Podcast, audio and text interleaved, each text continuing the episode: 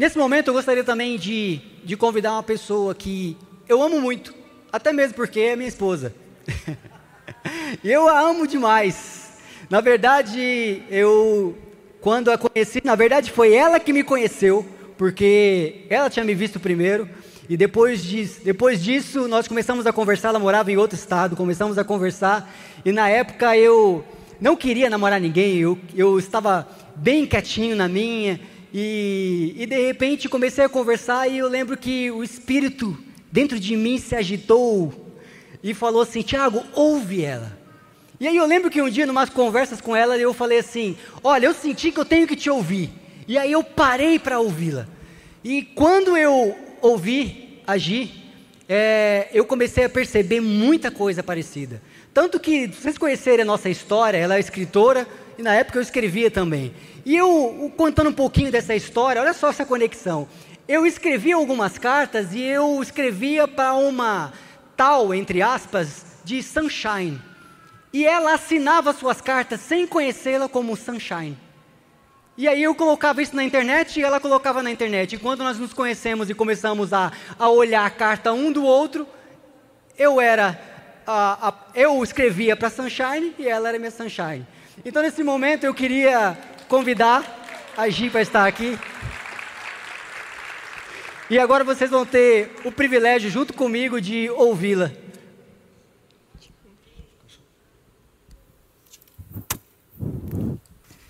Boa noite, gente. Tudo bem? Agora fiquei até sem graça, né, com essa história sunshine aqui. Boa noite também para o pessoal do online. Espero que vocês estejam bem. Espero que tenham tido um Natal muito bom. Nós já estamos aí começando a última semana de dezembro, né? Nos despedindo já desse ano de 2021, que eu arrisco a dizer que, assim como seu antecessor, não foi um ano considerado muito fácil, né? Muito típico para todos nós, ou pelo menos para a maioria de nós. Foi um ano em que nós perdemos coisas, sofremos perdas de pessoas, sofremos perdas de amores, muitas vezes, perdas de dinheiro e talvez até da, de fontes de sustento, né? Foram anos, 2020, 2021, que nós convivemos com essa situação que nos assolou. Dois anos de perdas. Mas hoje eu gostaria de falar especificamente sobre um tipo de perda, que é a perda de si mesmo. Aqueles que, em meio a tudo isso que nós enfrentamos, acabaram perdendo a si mesmos, perdendo a fé e perdendo a esperança de que o sol vai raiar de novo, né? Porque parece que quando está escuro, quando está noite, a gente perde a esperança de que o sol sempre volta a brilhar. E eu estava lendo essa semana alguns dados de uma pesquisa que saiu dois meses atrás, de uma revista científica americana, chama The Lancet. E ela estava falando que durante a pandemia, nesse período de pandemia, os casos de depressão no mundo, eles aumentaram em 25%. E falando mais especificamente do nosso país, Antes mesmo da pandemia, o Brasil ele já era considerado o país mais ansioso do mundo. E o país com mais casos de depressão da América Latina, afetando mais ou menos 12 milhões de pessoas. Talvez vocês estejam me ouvindo e pensando, nossa, isso é jeito de começar uma mensagem né, de fim de ano, de domingo. Que trágico, que triste, né? Parece uma coisa ruim. Mas por que eu estou falando tudo isso? Porque se tem uma coisa que eu entendi, é que o Evangelho ele não ignora os fatos.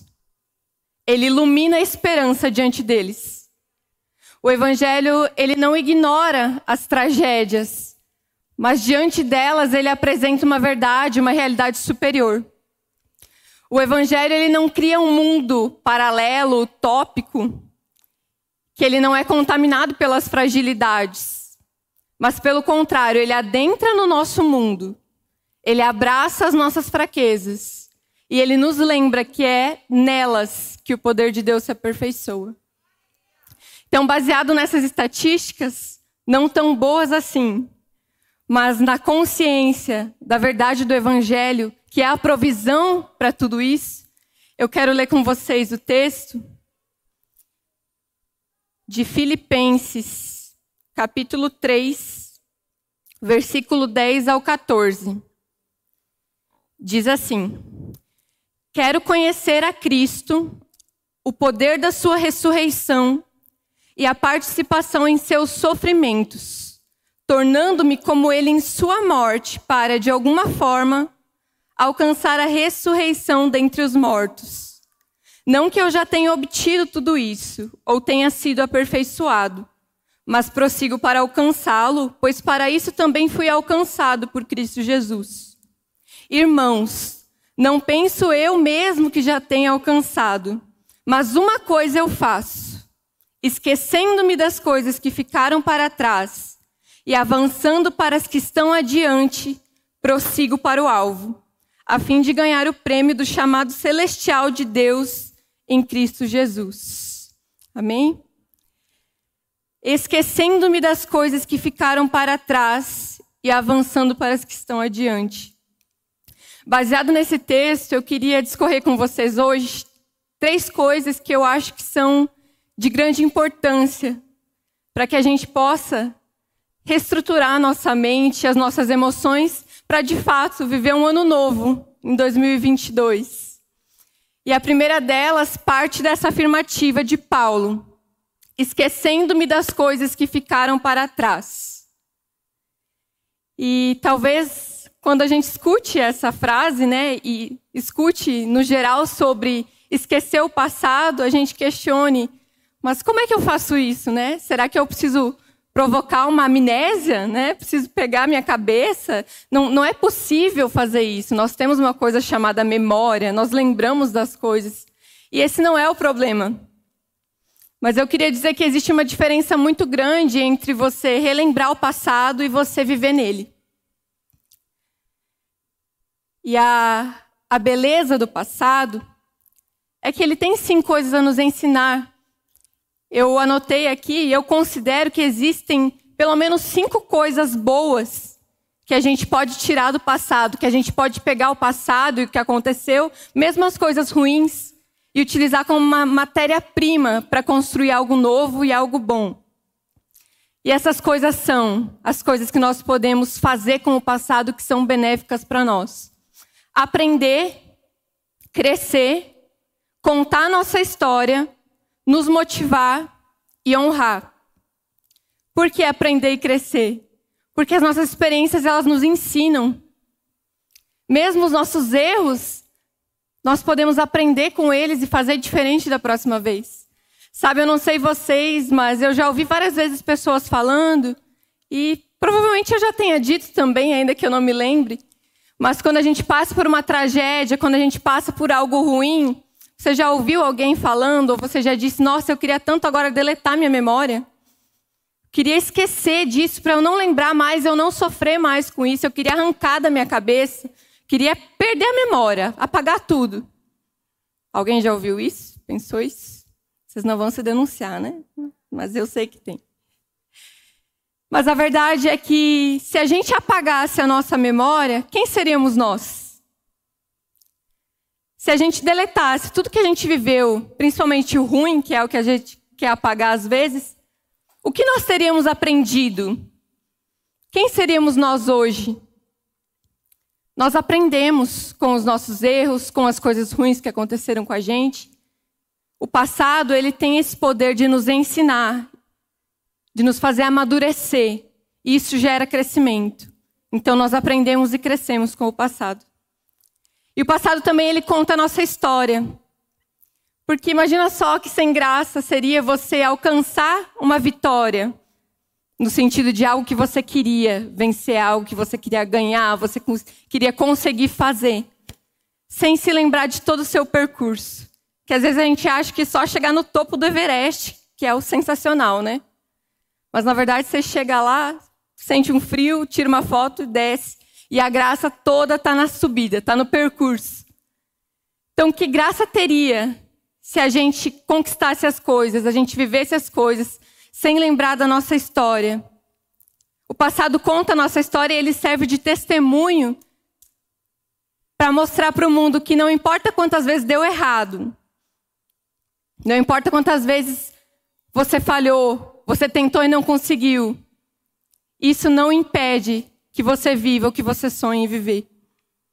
E quando você tem essa trajetória, você se lembra de tudo que você passou, você pode contar uma história muito mais bonita, onde é visível ver que Deus cooperou para o seu bem em cada, em cada circunstância, mesmo aquelas que não pareciam tão favoráveis assim.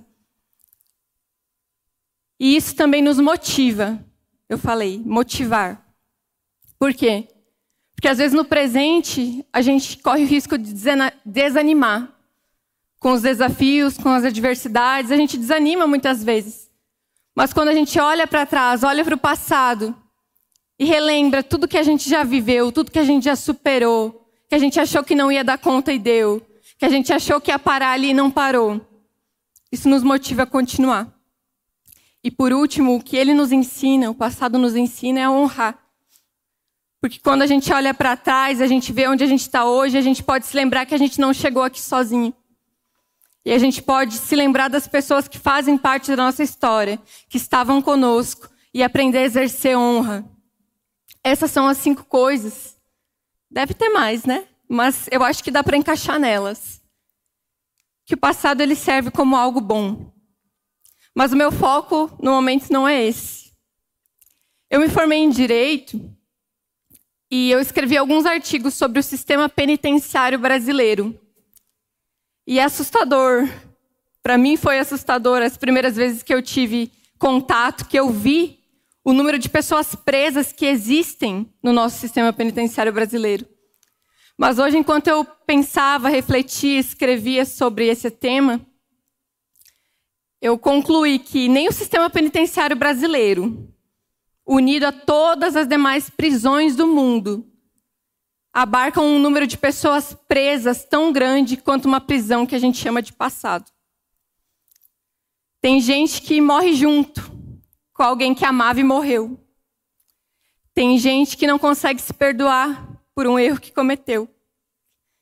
Tem gente que não consegue seguir em frente por causa de uma oportunidade que perdeu. Tem gente que segue perdendo a vida por uma coisa que já faz anos que aconteceu. Tem gente tão presa no passado que deixa de perceber e desfrutar do presente e muito menos consegue sonhar com o futuro. Então, acima de todas as lições que a gente pode aprender do que é bom sobre o passado, eu queria hoje lembrar de coisas que o passado não é. Porque nós vivemos muitas coisas nesse ano, no ano passado, mas nós estamos caminhando e avançando para as que estão diante de nós. E para isso nós precisamos deixar as correntes do passado e levar o que foi bom, o que nós aprendemos, o tipo de ser humano que nós estamos nos tornando e nos tornamos com as coisas que aconteceram. E a primeira coisa que o passado não é, é um lugar de moradia. O passado ele é um bom lugar para você visitar mas ele é um péssimo lugar para você morar. Porque quando você fica muito tempo no passado, ele se torna uma areia movediça, em que você começa a afundar e não consegue mais andar para frente. Então, ele é um bom lugar, como a gente falou, para você relembrar, para você aprender, para você crescer. Mas ele não é um lugar de moradia. E as próprias Escrituras nos falam muitas vezes sobre isso. Lá em Isaías 43, 18 está escrito: Esqueçam o que se foi, não vivam no passado.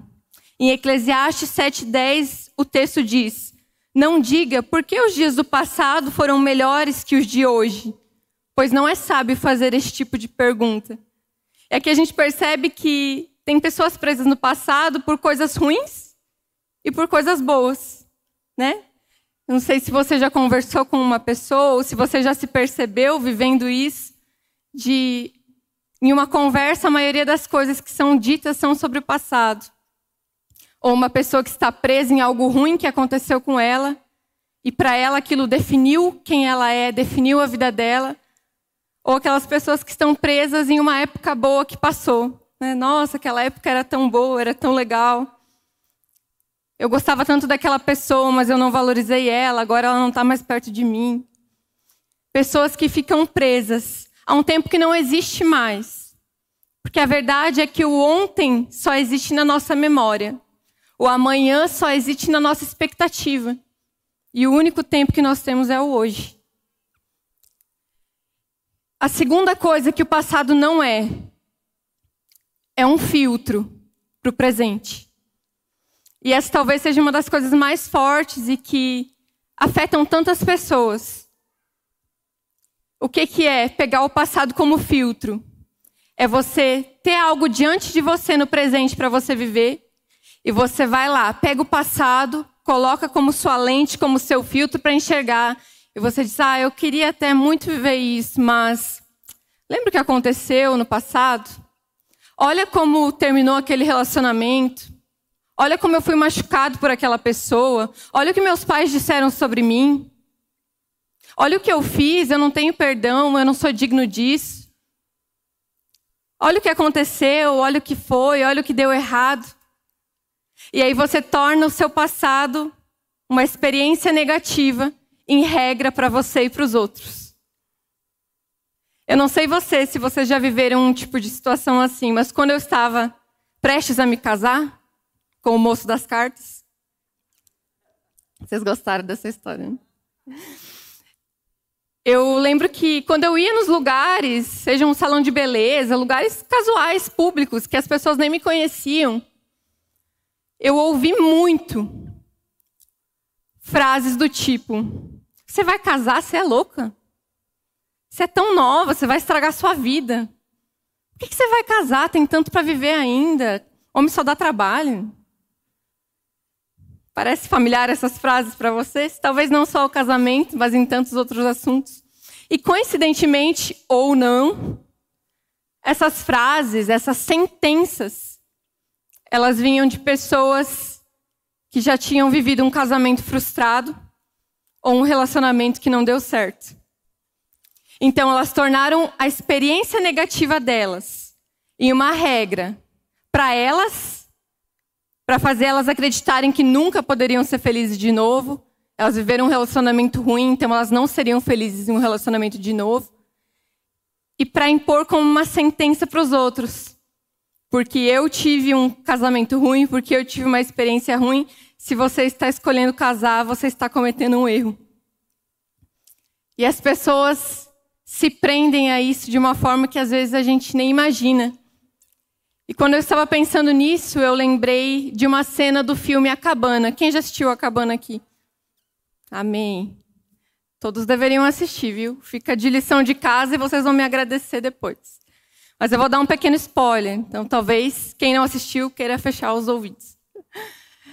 Mas resumidamente, o filme trata sobre a história de uma família, principalmente de um pai que é o protagonista, que ele perde a sua filha caçula, vem de um livro também essa história. Ele perde a sua filha caçula assassinada em uma cabana, em meio de uma floresta onde eles estavam acampando. Tinha um serial killer aí de crianças, de meninas à solta, e ele leva a menina para essa cabana e lá ela perde a sua vida.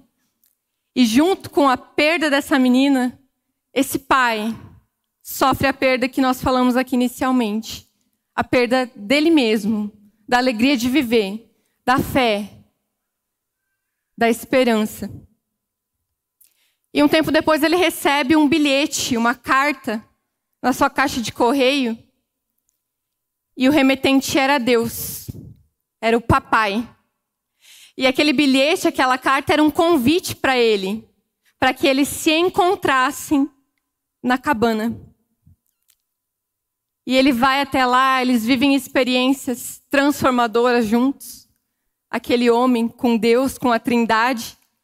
Mas chega um certo momento dessa história que ele olha para Deus e ele pergunta: por que aqui? Por que você me trouxe nessa cabana? Você sabe o que aconteceu aqui? Por que na cabana? Por que nós estamos aqui? E Deus responde para ele: porque é aqui que você ficou preso. Diante de tudo que nós vivemos nesse ano, no ano passado, isso me leva a perguntar a você: será que dentro de você tem uma cabana onde você ficou preso? Será que tem um lugar aí, uma situação, uma perda, uma dor, em que Deus esteja te convidando para se encontrar com Ele e trazer um novo significado?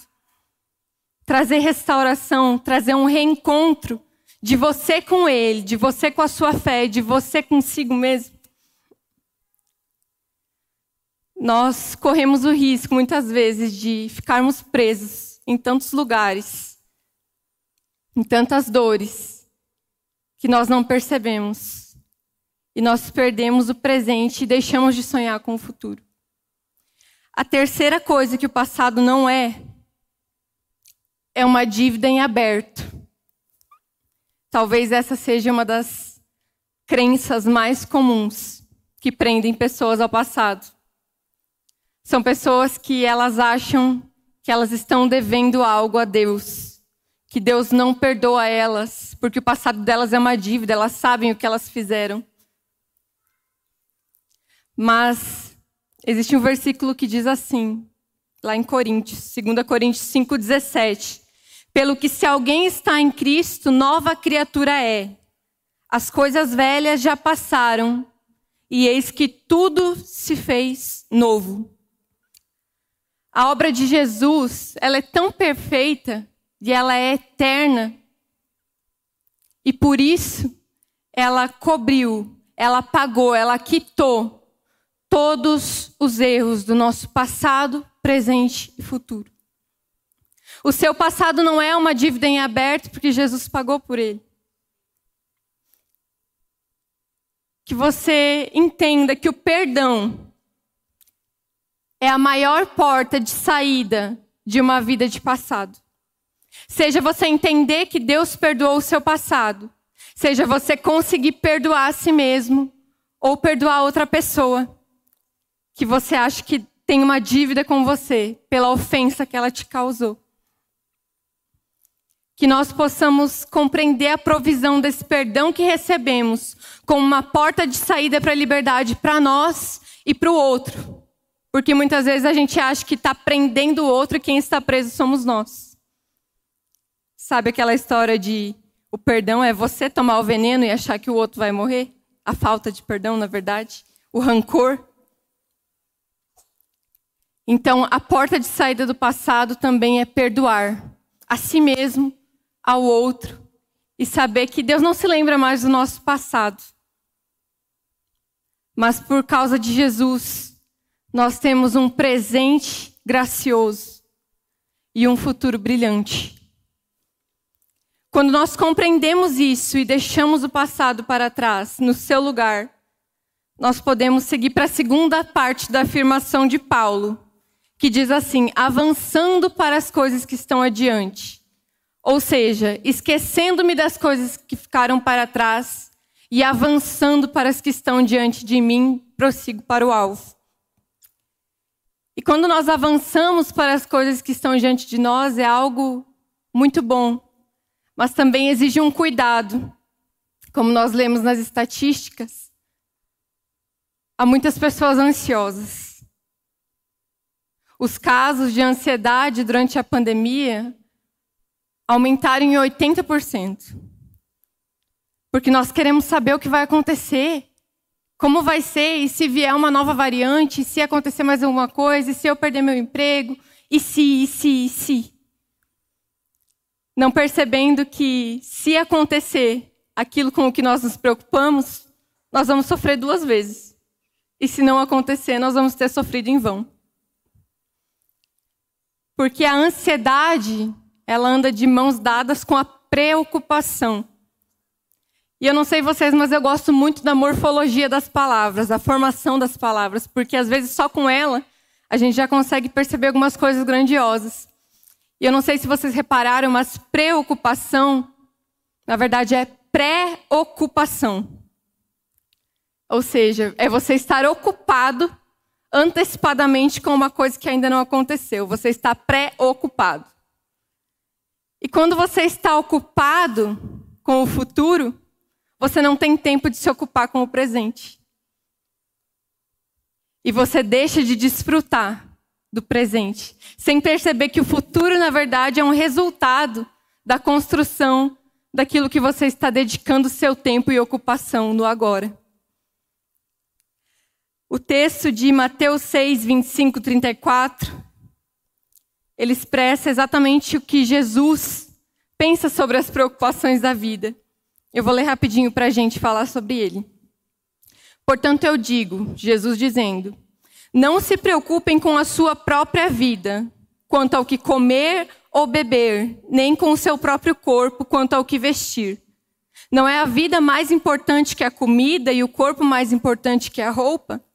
Observem as aves do céu, não semeiam nem colhem, nem armazenam em celeiros, contudo, o Pai Celestial as alimenta. Não tem vocês muito mais valor do que elas? Quem de vocês, por mais que se preocupe, pode acrescentar uma hora que seja a sua vida? Porque vocês se preocupam com roupas?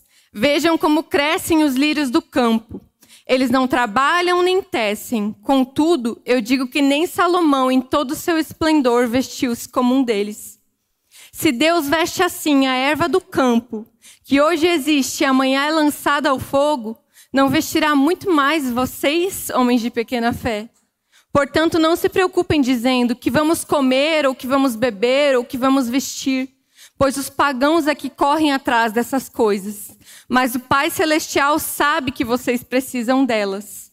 Busque, pois, em primeiro lugar o reino de Deus e a sua justiça, e todas essas coisas serão acrescentadas a vocês. Portanto, não se preocupem com o amanhã pois o amanhã trará suas próprias preocupações.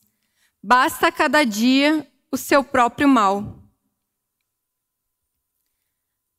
Basta cada dia o seu próprio mal. O que nós precisamos aprender é viver o cada dia. Jesus, quando ele orou o Pai Nosso, ele disse assim: O pão nosso de cada dia nos dai hoje. Lá em Hebreus, o Espírito Santo diz assim: Hoje, se ouvirdes a minha voz, não endureçais o vosso coração. Hoje. Lá em Hebreus 1 também fala assim: No passado, nos tempos antigos, Deus falou de muitas formas através dos profetas. Hoje, nos últimos dias, ele nos fala através do Filho. Hoje. Nós só temos o hoje. E que beleza reconhecer que o hoje, ele é um presente. Como já dizia aquela sábia tartaruguinha do, do filme Kung Fu Panda. Estou muito culto trazendo filmes para a nossa mesa hoje. Kung Fu Panda. Mas ela dizia assim: o ontem é história, o amanhã é um mistério, mas o hoje é uma dádiva. É por isso que se chama presente. A gente vive muitas vezes o hoje, perdendo esse presente, preocupados com o medo do amanhã. Mas você sabia que existe uma semelhança entre a fé e o medo? Parece bem contraditório, né? Porque, na verdade, eles são um pouco como opostos fé e medo. Mas a semelhança entre a fé e o medo é que ambos exigem que você acredite em uma coisa que você não vê. Você pode olhar para o amanhã com medo, por uma coisa que você nem sabe, nem viu, ou você pode olhar para o amanhã com fé. Lembrando que a fé é a certeza das coisas que não se veem, mas que se esperam, porque nós sabemos quem prometeu. E ele prometeu que estaria conosco todos os dias. Ele não nos prometeu coisas materiais, riquezas. Ele não nos prometeu que nós não sofreríamos, que nós não sofreríamos perdas, que nós não sentiríamos dor. Mas ele nos prometeu: Eis que estou convosco todos os dias, até a consumação dos séculos. E quando nós nos lembramos disso, nós não precisamos temer. Quando nós lembramos que o nosso Pai tem pensamentos de paz ao nosso respeito para nos dar o fim e o futuro que esperamos. É assim que o versículo diz. O Pai tem pensamento de paz ao seu respeito, para lhe dar um futuro de paz. Quando você vive o seu hoje, sabendo que você é amado, Coríntios diz que o perfeito amor ele lança fora todo medo. Então você pode deixar o medo para trás e seguir para o alvo com fé. Que é a terceira parte da afirmação de Paulo. Avançando para as coisas que estão adiante, prossigo para o alvo, a fim de receber o prêmio do chamado celestial de Deus em Cristo Jesus prossigo para o alvo. Qual é o nosso alvo? Cristo. Quando nós caminhamos com os olhos fixos no alvo, nós podemos nos lembrar que nós não estamos sozinhos na caminhada. Cristo é o nosso ponto de partida e Ele é a nossa linha de chegada. Cristo é aquele para quem nós olhamos enquanto caminhamos. É um ponto de referência. É o alvo a quem nós miramos. Nós miramos nosso coração. Nós miramos a nossa esperança. Nós miramos as nossas ações para que acertem no modelo perfeito que é Cristo Jesus. Quando nós temos um alvo para o qual olhar, as coisas podem acontecer à nossa volta e elas vão acontecer. Como aconteceram esse ano. E no ano que vem outras coisas vão acontecer com as quais nós teremos que lidar, sejam boas, sejam ruins. A vida acontece. Mas quando nós olhamos para o alvo, nós sabemos onde depositar a nossa esperança. Nós sabemos de onde tirar a nossa força para continuar caminhando. Porque nós não temos força sozinhos de prosseguir para o alvo. É Ele quem nos fortalece. Porque dele, por Ele e para Ele são todas as coisas. Cristo é a imagem perfeita do Deus eterno, para que o amanhã a gente possa saber que Ele já está lá. A gente possa olhar para o passado e saber que Ele já pagou e apagou. A gente possa olhar para o hoje e saber que a gente não está sozinho. E a gente pode olhar para amanhã e saber que Ele já está lá. Para encerrar, eu me lembro da história de Jesus com a mulher adúltera. É uma história muito conhecida nas Escrituras, no, no Evangelho. E fala sobre o momento em que a mulher adúltera foi levada até Jesus.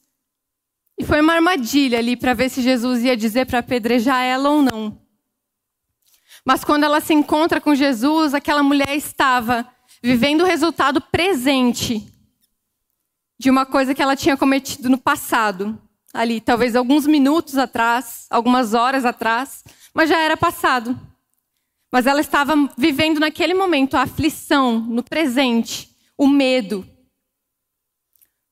Porque o que ela cometeu no passado prometia para ela que o futuro dela era ser apedrejada.